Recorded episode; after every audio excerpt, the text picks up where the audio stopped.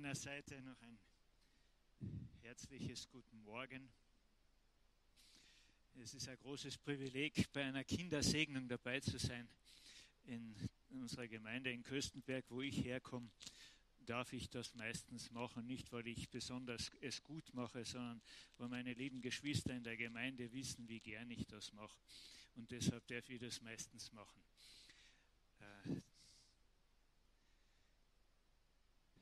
Mir hat einmal ein, äh, wenn ich in Köstenberg bin, dann begrüße ich die Leute, die so hereinkommen, gerne und gebe ihnen die Hand.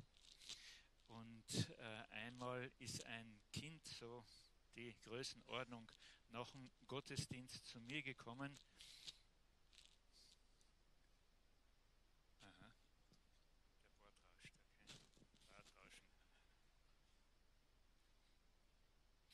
ist einmal ein äh, Kind zu mir gekommen nach dem Gottesdienst und hat mir gesagt, heute in der Früh, wie ich hereingekommen bin, hast du mir nicht die Hand gegeben. Ich gebe ganz bewusst, genauso wie den Erwachsenen, auch den Kindern die Hand.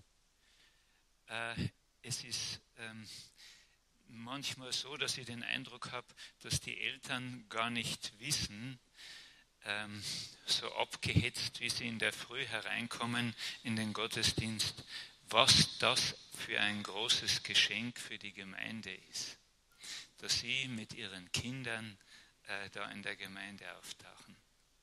Das macht die Gemeinde so reich.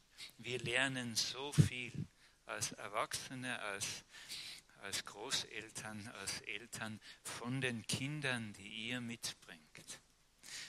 Herzlichen Dank allen Eltern, die jeden Sonntag diesen Stress auf sich nehmen, um mit ihren Kindern um halb zehn da im Gottesdienst zu sein. Das ist so ein Geschenk für die Gemeinde.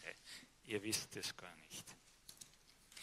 Ich habe auch den Text, den ich heute mit euch durch anschauen möchte, äh, mitgewählt aus dem Grund, dass da äh, eine Kindersegnung ist.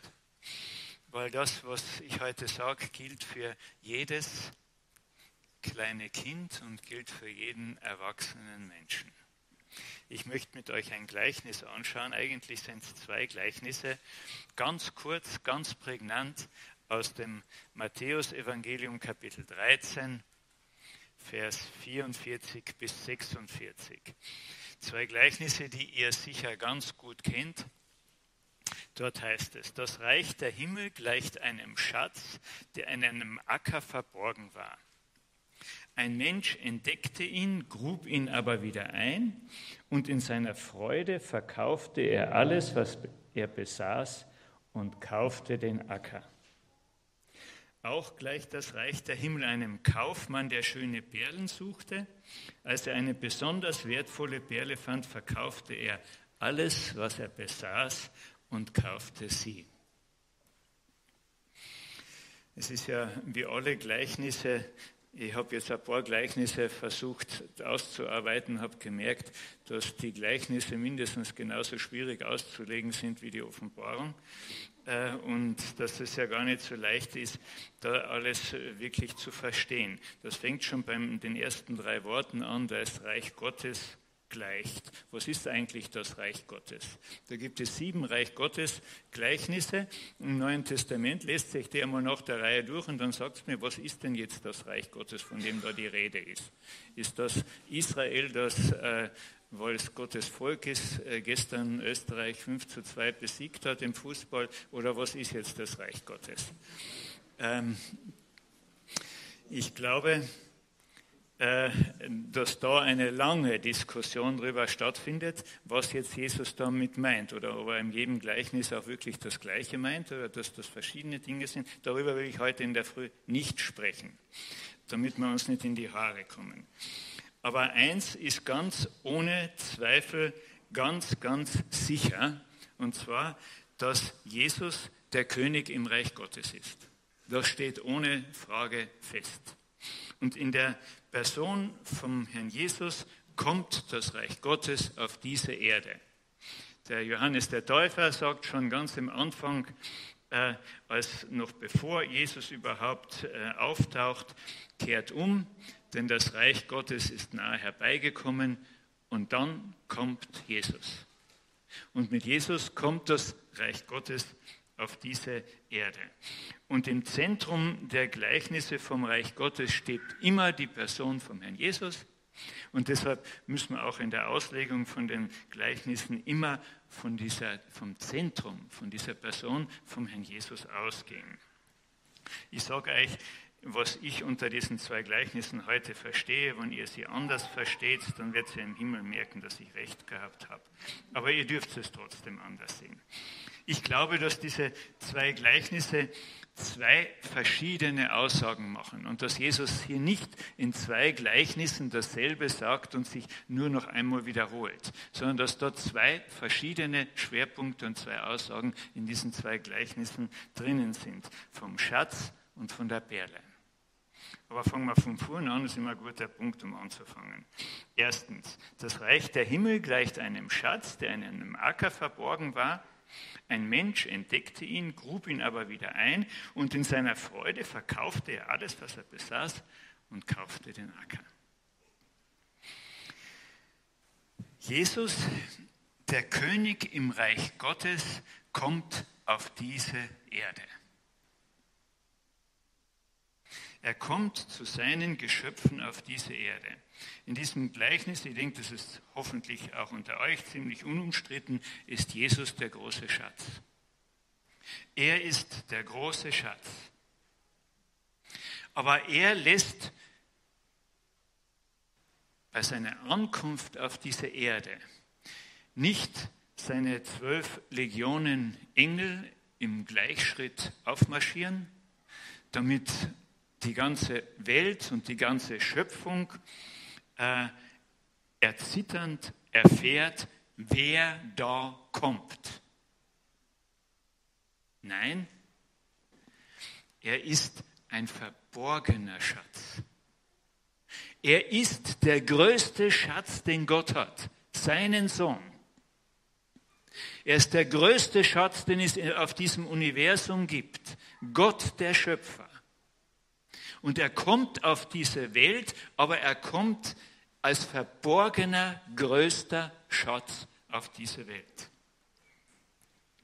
Als ein Baby in einem Stall geboren, als ein Flüchtling, der heimlich sein Heimatland verlassen muss und der dann mit einer Dornenkrone gekrönt, angenagelt an einem Kreuz stirbt.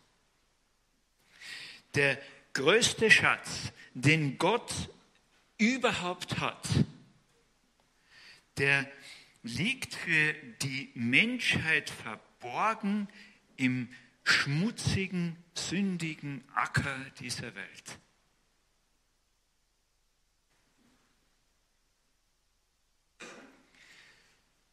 Und dann kommt dieser Landarbeiter und dieser Landarbeiter, das bist du und er arbeitet auf einem fremden Acker. Und er hat keine Ahnung, dass in diesem Acker der größte Schatz Gottes, den größten Schatz, den es überhaupt gibt, dass er in diesem Acker verborgen liegt. Er hat keine Ahnung davon. Und er stößt zufällig mit seinem Flug beim Arbeiten dagegen bin überzeugt, dass er sich wahrscheinlich zuerst maßlos geärgert hat, weil das hat ja seine Arbeit behindert, dieses Hindernis, auf das er gestoßen ist. Vielleicht hat er sogar, ich weiß es nicht, geflucht, weil seine Flugschar sich verbogen hat. Und erst als er anfängt, diesen, dieses Hindernis auszugraben, um es zu beseitigen, entdeckt er den Schatz. Er entdeckt den Schatz und ist total überrascht. Seine Freude ist riesengroß, weil er sofort weiß, mit der Entdeckung von diesem Schatz ändert sich mein total, mein Leben total. Er weiß, mit diesem Schatz wird alles bisherige auf den Kopf gestellt. Dieser Schatz ermöglicht mir das Leben schlechthin. Diesen Schatz, den er zufällig gefunden hat. Es geht ihm so wie dem Apostel Paulus damals vor Damaskus, als ihm der Herr Jesus in den Weg tritt. Und wie ich darüber nachgedacht habe, habe ich an den Johann Zaunschirm denken müssen, einem alten Freund unserer Familie, jetzt schon viele Jahre äh, verstorben, schon viele Jahre beim Herrn Jesus, äh, äh, der sein ganzes Leben lang unter Tag gearbeitet hat.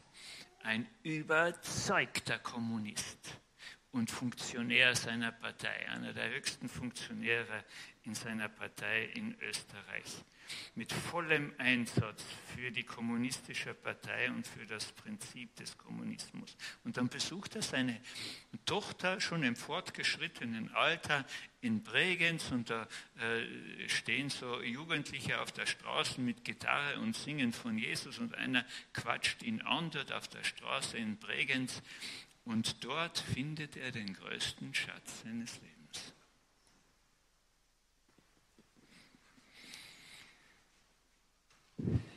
Das Finden von diesem Schatz ist niemals Folge von menschlicher Leistung. Es ist immer ein Geschenk Gottes und immer eine riesengroße Überraschung. Wenn Jesus sich einem Menschen nicht in den Weg stellen würde, als größter Schatz, dann würde kein Mensch Jesus finden. Wenn Jesus sich uns nicht in den Weg stellt, dann würde kein Mensch in der Person von Jesus den Retter erkennen, ohne dass sich Jesus offenbart. Das ist immer eine unverdiente Gnade, wenn das passiert. Wenn Gott sich mir nicht offenbaren würde, dann würde ich ihn niemals als Retter finden und erkennen können.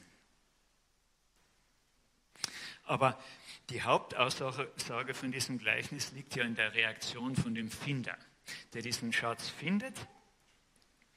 Der Schatz ähm, ist ja noch nicht in seinem Besitz. Er hat ihn ja erst gefunden. Er gehört ihm ja noch nicht. Er ist ja noch nicht Besitzer.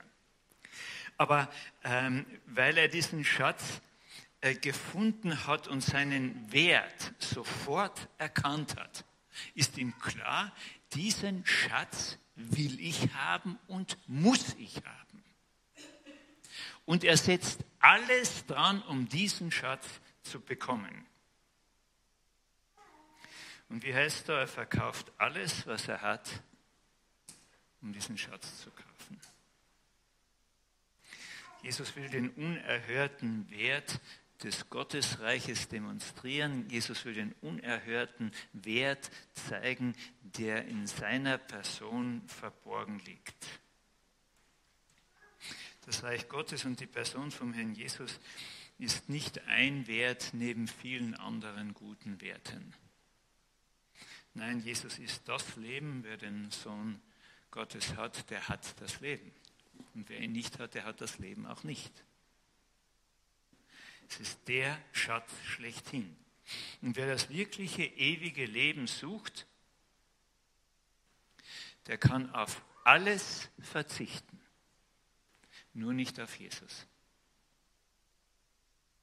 Wer das Leben sucht und haben möchte und dann besitzt, der kann auf alles verzichten, nur nicht auf Jesus.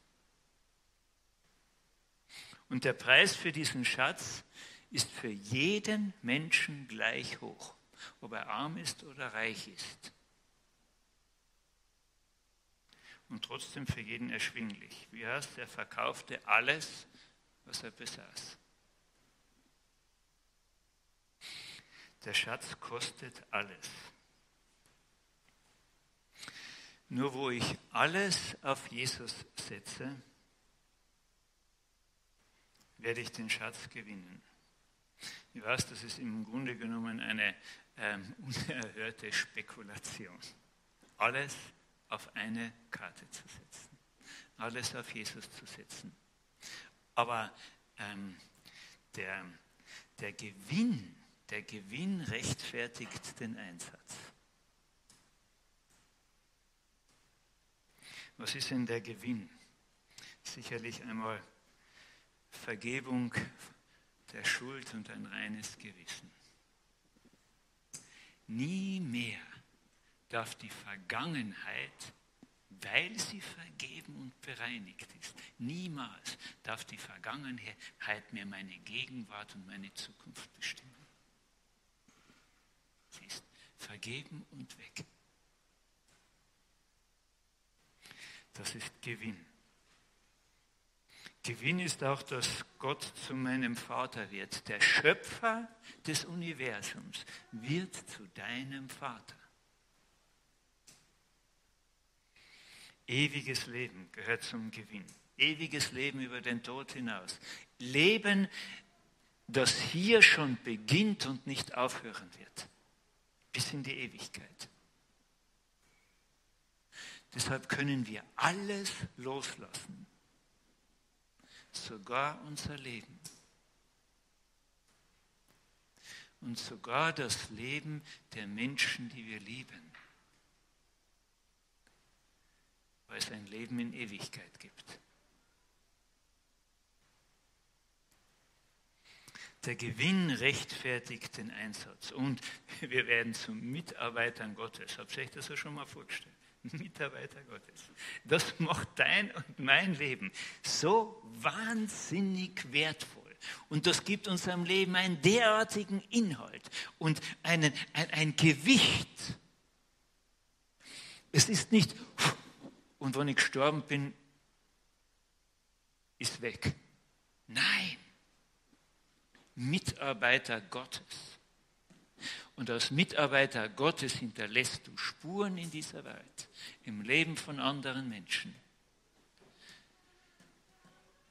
im Leben deiner Kinder, deiner Enkelkinder, deiner Familienangehörigen, deiner Nachbarn, deiner Arbeitskollegen. Überall hinterlässt du Spuren. Ich weiß, du hinterlässt auch Spuren, wenn du Jesus nicht gehörst.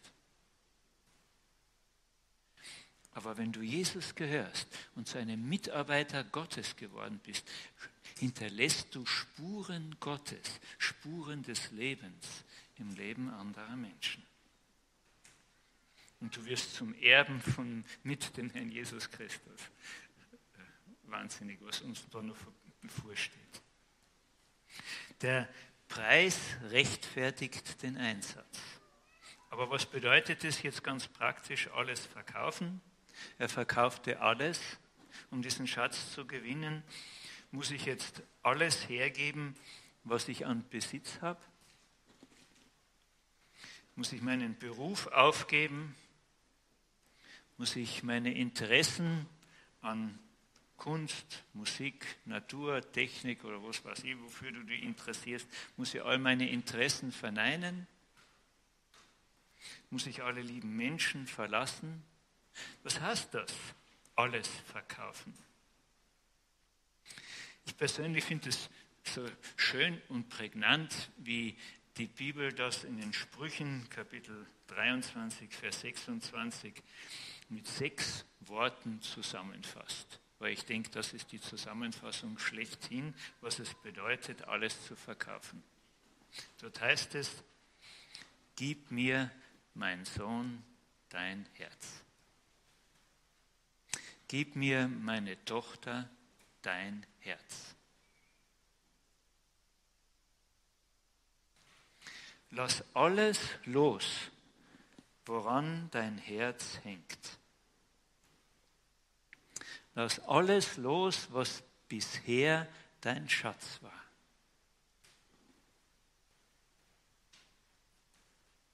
Lass alles los, worauf du dich bisher verlassen hast und wofür du bis jetzt gelebt hast.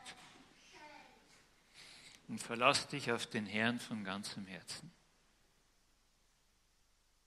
Alles verkaufen heißt nicht mehr und nicht weniger gib mir, mein Sohn, gib mir, meine Tochter, dein Herz. Der Schatz kostet nichts als nur dein Herz. Und der Herr Jesus selber fasst es ja zusammen, indem er sagt, auf die Frage, was das wichtigste Gebot ist, du sollst den Herrn, deinen Gott lieben, von ganzem Herzen, von ganzer Seele und mit deinem ganzen Gemüt. Ganz einfach. Es kostet alles. Es kostet nichts als dein Herz. Wenn aber Gott mein Herz ganz und gar gehört, dann gehört ihm auch alles andere. Was ich besitze und was ich bin. Paulus nennt das mit Christus sterben, um dann auch mit Christus in einem neuen Leben zu leben.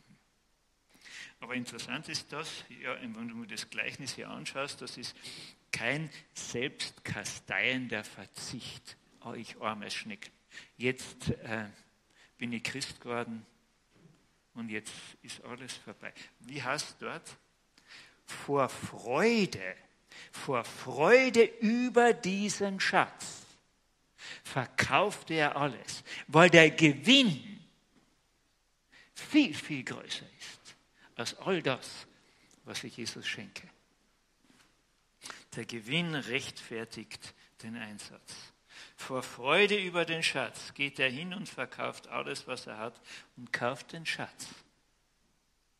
Die Freude über Jesus ist die größte Freude in unserem Leben und es ist die einzige Freude, die niemals aufhören wird und es ist die einzige Freude, die nicht abhängig ist von den äußeren Umständen.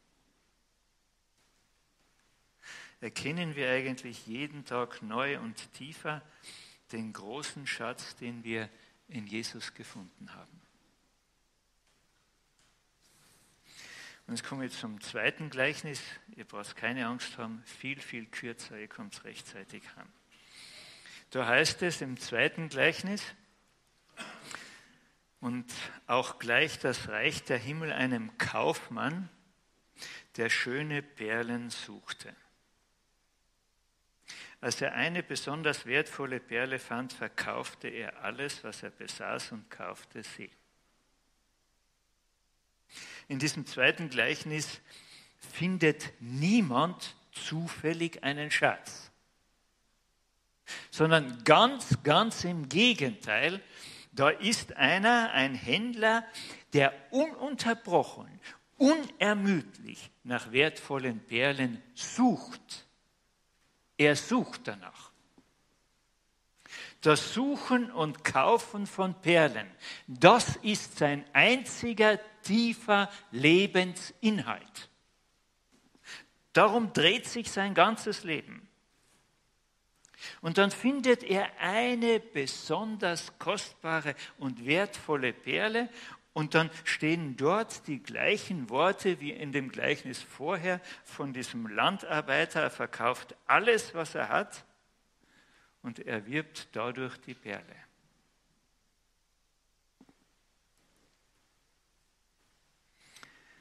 der unermüdlich suchende Händler in dieser Geschichte. Das ist Jesus.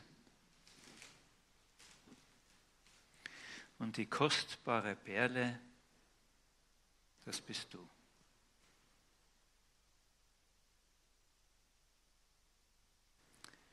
Der unermüdlich Suchende, das ist Jesus. Und die kostbare Perle, das bist du.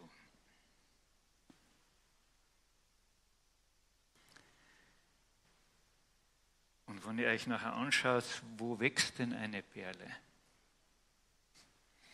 In einer Muschel. In einer unscheinbaren Muschel. Übrigens für die Juden ein unreines Tier, gell? haben sie nicht essen dürfen. Die Perle wächst in einer unreinen Umgebung. Und diese Muschel wird irgendwo im riesigen Ozean von scheinbar willkürlichen Wellen hin und her und hin und her getrieben.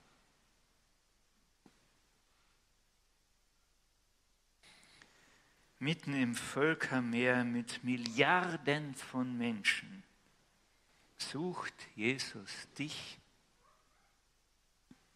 und erkennt in dir die wertvolle Perle, die er unbedingt haben muss.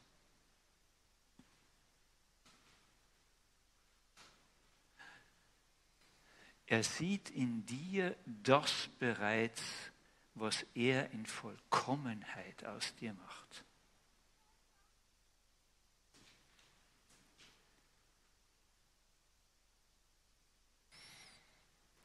In seinen Augen bist du viel, viel wertvoller als in den Augen von irgend anderen Händlern. Andere Händler wollen im Grunde genommen mit dir nur ein Geschäft machen. In Wirklichkeit liegt ihnen nicht wirklich etwas an dir. Wie oft verkaufen wir Menschen uns selbst so wie billige Wegwerfprodukte wir erkennen gar nicht diesen unbezahlbar großen Wert, den wir in den Augen unseres Schöpfers und Retters eigentlich haben. Denk mal doch daran, was dieser Händler für uns bezahlt hat. Er verkaufte alles, was er besaß und kauft damit dich die wertvolle Perle. wenn man alles verkauft, das ist immer ein bisschen relativ, denn es hängt ja doch ein bisschen davon ab, wie viel jemand hat. Und Jesus hat ja buchstäblich alles gehabt. Er ist der Schöpfer. Die Bibel sagt, dass nichts existiert, das nicht aus seinen Händen hervorgegangen wäre. Er ist der Schöpfer und Eigentümer von allem. Und all das verkauft er und kommt als großer verborgener Schatz auf dieser Erde, auf diese Erde. Aber er geht noch viel, viel weiter als der Landarbeiter. Er verkauft nicht nur alles, was er hat, er lässt sich selbst verkaufen für läppische 30 Silberlinge. Er verkauft sich selbst um am Kreuz zu sterben. Als Kaufpreis für die kostbare Perle, die du bist. So bedingungslos will Jesus dich, damit du das Leben findest und damit er sein Leben mit dir teilen kann. Damit du teilnimmst an seinem Leben, jetzt schon und schon in Ewigkeit natürlich umso mehr. Und da äh, schließt sich für mich der Kreis zwischen den zwei Gleichnissen. Sie haben doch etwas miteinander zu tun.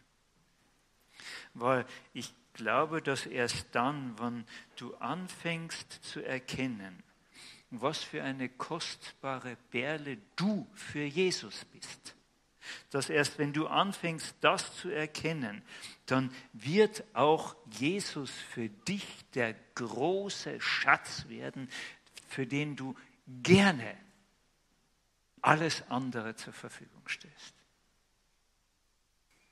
Erst wenn ich erkenne, wie wertvoll ich, du die Perle bist, wirst du den Wert des Schatzes Jesus erkennen und voller Freude dein ganzes Herz ihm schenken und damit alles, was du hast und was du bist. Ich möchte noch mit uns beten.